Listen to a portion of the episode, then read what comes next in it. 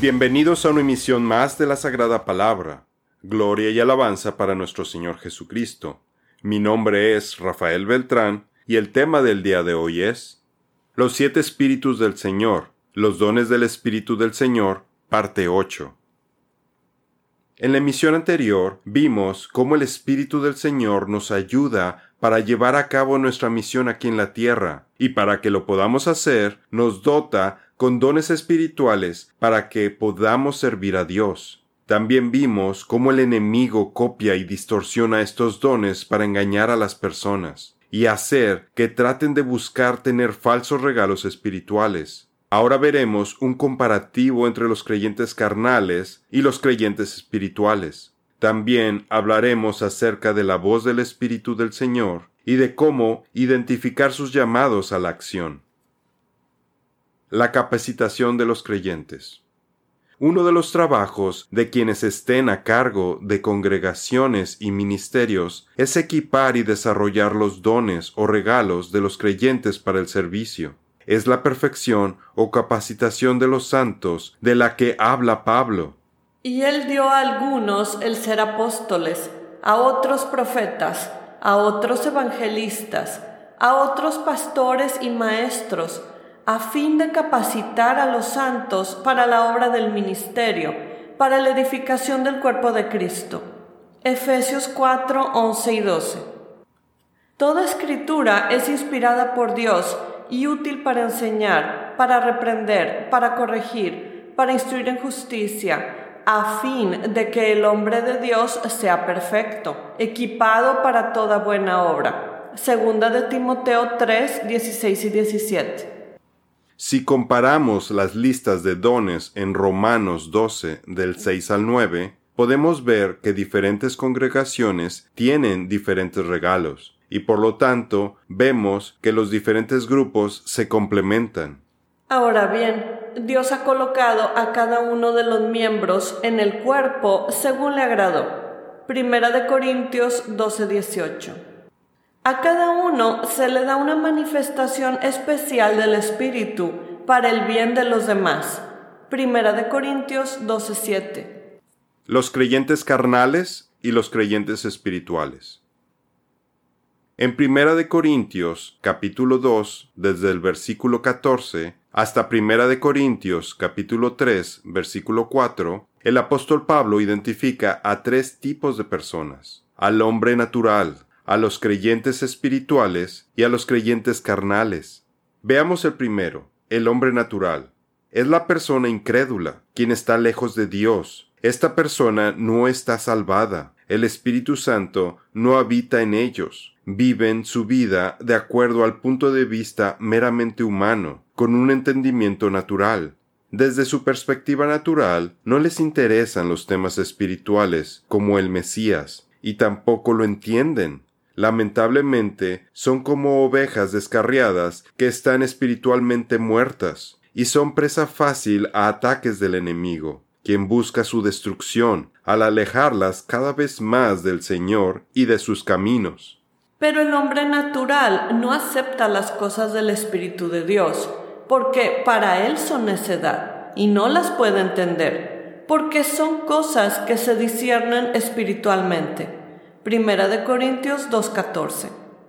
La mente puesta en la carne, la mente carnal, es enemiga de Dios porque no se sujeta a la ley de Dios, pues ni siquiera puede hacerlo, y los que están en la carne no pueden agradar a Dios. Romanos 8, 7 y 8. Por otro lado, las personas espirituales son creyentes en Jesucristo quienes entienden y viven su vida desde un punto de vista bíblico, obedeciendo su palabra, confiando en Jesús como su Salvador, dependen de Él y permanecen en Él, y estando llenos del Espíritu Santo, son guiados para hacer lo que le complace a Dios, como compartir la palabra y edificar a los demás, ir tras las ovejas perdidas, hacer oración por los demás. También se arrepienten de actitudes o actividades carnales, son las ovejas que siguen al gran pastor, escuchan su voz y están bajo su protección, lo que les permite ser espiritualmente victoriosos. Por tanto, ahora no hay condenación para los que están en Cristo Jesús, los que no andan conforme a la carne, sino conforme al Espíritu, para que el requisito de la ley se cumpliera en nosotros, que no andamos conforme a la carne, sino conforme al Espíritu, porque los que viven conforme a la carne ponen la mente en las cosas de la carne, pero los que viven conforme al Espíritu en las cosas del Espíritu, porque la mente puesta en la carne es muerte, pero la mente puesta en el Espíritu es vida y paz. Sin embargo, ustedes no están en la carne, sino en el Espíritu, si en verdad el Espíritu de Dios habita en ustedes. Pero si alguien no tiene el Espíritu de Cristo, el tal no es de él. Romanos 8.1, 4 al 6 y 9. En cambio, el que es espiritual juzga todas las cosas, pero él no es juzgado por nadie, porque ¿quién ha conocido la mente del Señor para que lo instruya? Pero nosotros tenemos la mente de Cristo. Segunda de Corintios 2, 15 y 16. La Biblia nos habla de un tercer tipo de personas, quienes ya dejaron de ser incrédulas, pero que, como creyentes, se encuentran en un estado inicial, caracterizado por su inmadurez espiritual. Son llamados creyentes carnales, quienes a pesar de creer en Cristo, todavía viven de forma egoísta, en desobediencia a la palabra, no permanecen en Cristo, y por tanto resisten la influencia del Espíritu del Señor, quien es el único que los puede ayudar para que crezcan espiritualmente. Se siguen alimentando como bebés con lechita espiritual, como lo vimos en nuestro estudio descifrando palabras clave leche y miel. Son las ovejas que están espiritualmente derrotadas, a las orillas del rebaño, son las últimas en seguir la voz del gran pastor. No les interesa desarrollar sus dones espirituales, y tampoco se preocupan por dar frutos para el Señor. Están en peligro de irse alejando del rebaño y de la protección del gran pastor, y son atacadas por el enemigo. Y si no cambian su actitud, preocupándose por madurar más espiritualmente y aferrarse a Cristo, corren el riesgo de no mantenerse victoriosos hasta el final. Hay varios ejemplos en las Escrituras de personas que fueron creyentes pero que poco a poco se fueron desviando del buen camino, como el rey Saúl y el rey Salomón. Y yo, hermanos, no pude hablarles como espirituales, sino como a carnales, como a niñitos en Cristo. Les di a beber leche y no alimento sólido, porque todavía no podían recibirlo, y ni aún ahora pueden. Primera de Corintios 3, 1 y 2. De esto tenemos mucho que decir aunque es difícil de explicar, porque ustedes han llegado a ser tardos para oír. Debiendo ser ya maestros por el tiempo transcurrido, de nuevo tienen necesidad de que alguien los instruya desde los primeros rudimentos de las palabras de Dios. Han llegado a tener necesidad de leche y no de alimento sólido, pues todo el que se alimenta de leche no es capaz de entender la palabra de la justicia, porque aún es niño pero el alimento sólido es para los maduros, para los que, por la práctica, tienen los sentidos entrenados para discernir entre el bien y el mal. Hebreos 5, 11 al 14.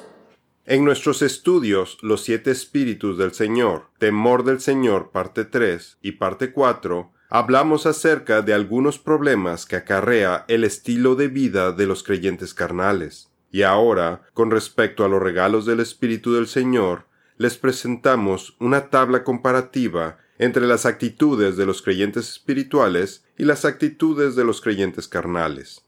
Los creyentes espirituales utilizan sus dones para el bien común, se preocupan por la edificación de los demás. En contraste, los creyentes carnales utilizan sus dones para propósitos personales y egoístas, no se preocupan por el bienestar de los demás.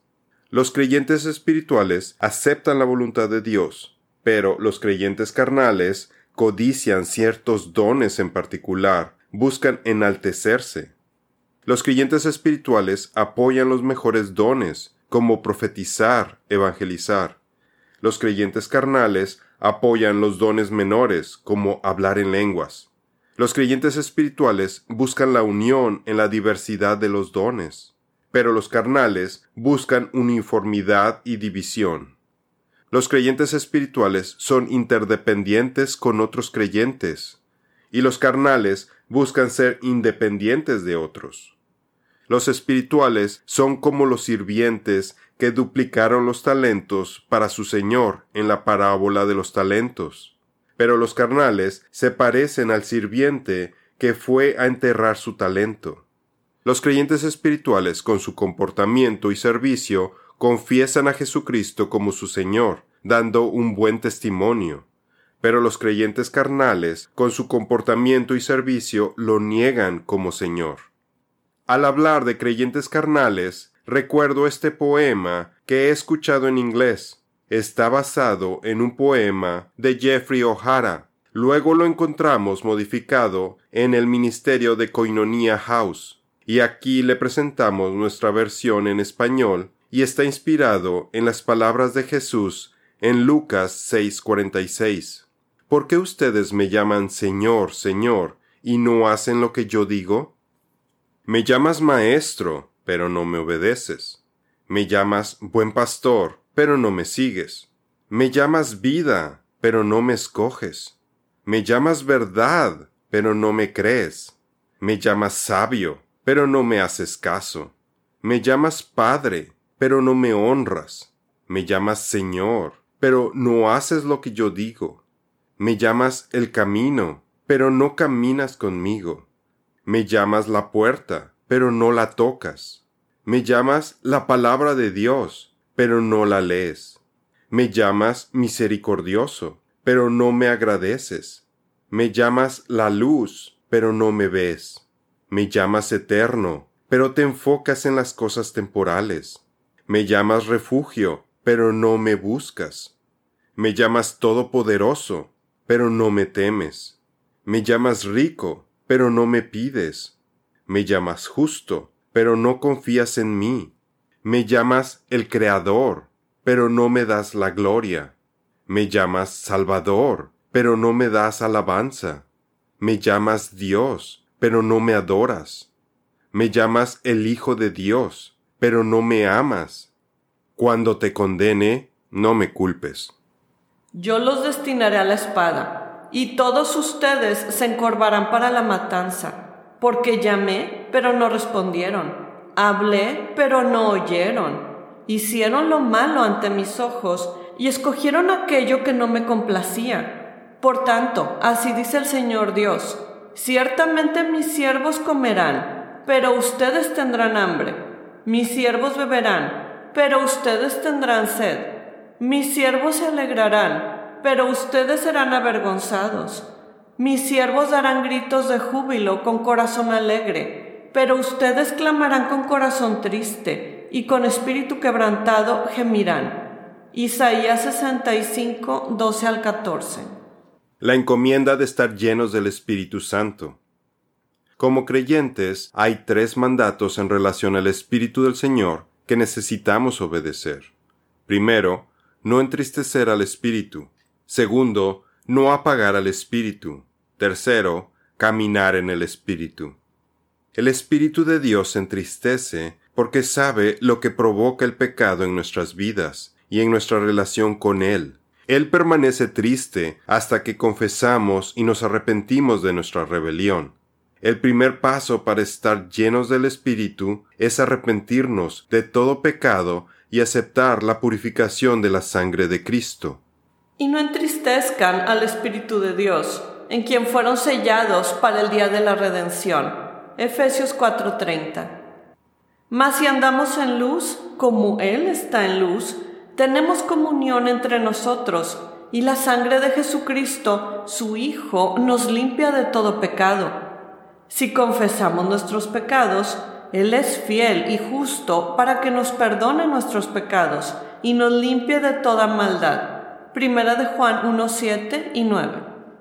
El Espíritu de Dios es apagado cuando Él trata de influenciarnos para hacer lo correcto, alejarnos del mal y no lo hacemos. Cuando Él nos guía para cumplir la voluntad de Dios en Cristo, pero no nos sometemos. cuando Él trata de que respondamos y prestemos atención a su palabra y no le hacemos caso. Quienes confiesan sus pecados son purificados, pero ahora deben además someterse al Espíritu y dejar de resistirlo. Por ejemplo, cuando Él quiere que le pidamos perdón a alguien, no debemos de resistir su llamado con excusas. Por último, el Espíritu del Señor se apaga cuando la persona comete el pecado imperdonable al cometer la blasfemia de rechazarlo a Él y no poner su fe y confianza en Cristo. A pesar de sus repetidos llamados, es a lo que se refiere el morir en los pecados y no en Cristo. Por tanto, si estás presentando tu ofrenda en el altar y ahí te acuerdas que tu hermano tiene algo contra ti, deja tu ofrenda ahí delante del altar y ve, reconcíliate primero con tu hermano y entonces ven y presenta tu ofrenda. Mateo 5, 23 y 24. Pero el consolador, el Espíritu Santo, a quien el Padre enviará en mi nombre, Él les enseñará todas las cosas y les recordará todo lo que les he dicho. Juan 14, 26. Mas cualquiera que blasfemare contra el Espíritu Santo no tiene jamás perdón, mas está expuesto a eterno juicio. Marcos 3:29. La voz del Espíritu del Señor.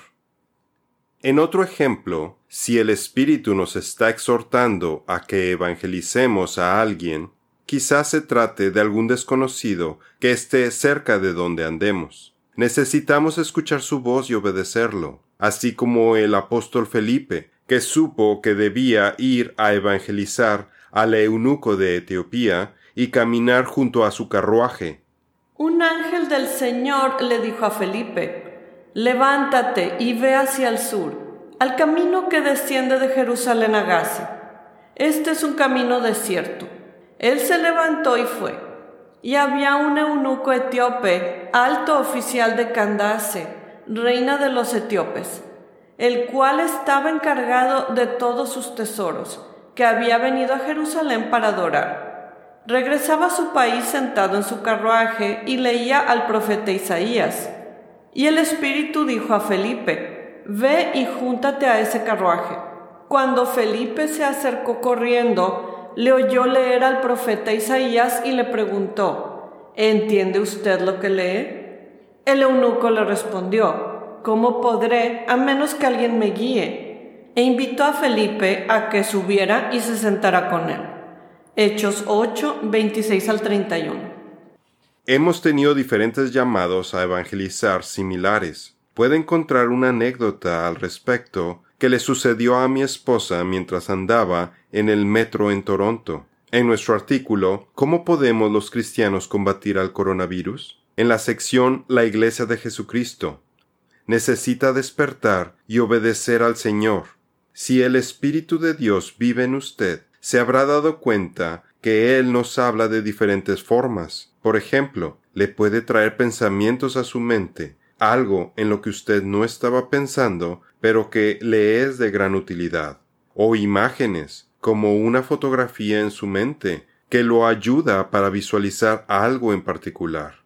Le hace recordar cosas. Él también utiliza las escrituras para revelarle algo nuevo en un pasaje que ya conocía. Incluso puede utilizar algún programa de televisión o video en el Internet que usted esté viendo para manifestarse a usted, y lo reconocerá por el mensaje que escuche o alguna conversación de desconocidos que usted escuche como por casualidad para guiarlo según sus propósitos. También ocasiona el encuentro de personas para que coincidan en el mismo tiempo y lugar para sus propósitos. Esto nos ha sucedido muchas veces. Sus tiempos y movimientos son perfectos, y hasta donde entendemos siempre sucede para propósitos evangelizadores, como en el caso del apóstol Felipe.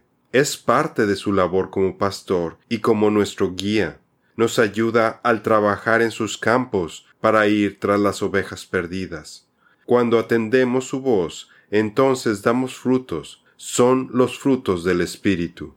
El que tiene mis mandamientos y los guarda, ese es el que me ama. Y el que me ama será amado por mi Padre, y yo lo amaré y me manifestaré a él. Juan 14, 21. Caminar en el Espíritu no es tan solo mera obediencia, sino dependencia completa en Cristo. Someternos a su Espíritu e intencionalmente depender en su poder. Al caminar en el Espíritu podemos amar, perdonar, ser humildes o ser audaces en formas que van más allá de nuestras limitaciones humanas. Las escrituras están llenas de ejemplos de personas así, quienes superaron sus miedos y con fe buscaron cumplir la voluntad de Dios, como Josué, quien luchó contra gigantes, y como Gedeón, que con trescientos hombres venció a los ejércitos de tres naciones. Pues Dios trabaja en ustedes y les da el deseo y el poder para que hagan lo que a Él le agrada. Filipenses 2.13. Confía en el Señor con todo tu corazón. No dependas de tu propio entendimiento. Proverbios 3.5. El vivir la vida espiritual en obediencia a Dios es estar llenos de su espíritu, lo cual manifiesta nuestra comunión en Cristo al caminar humildemente con nuestro Dios. Mas tienes unas pocas personas en Sardis que no han ensuciado sus vestiduras, y andarán conmigo en vestiduras blancas, porque son dignos. Apocalipsis 3:4. Oh hombre, Él te ha declarado lo que es bueno. ¿Qué requiere de ti el Señor? Solamente hacer justicia, amar misericordia y caminar humildemente con tu Dios. Miqueas 6:8 Esperamos que esta serie de emisiones le haya servido para entender un poco más acerca del ministerio del Espíritu del Señor y de cómo ayuda al creyente para que pueda hacer hasta lo imposible. Y los exhortamos para que sigan estudiando las Escrituras, para que vean lo asombroso que es el Espíritu Santo que vive en usted, y agradecer a nuestro Señor Jesucristo que nos envió a su Espíritu, que es la garantía que tenemos de que vamos a estar con Él por toda la eternidad. Amén. Eso es todo por el día de hoy. Los esperamos en nuestra siguiente misión. Que Dios los bendiga.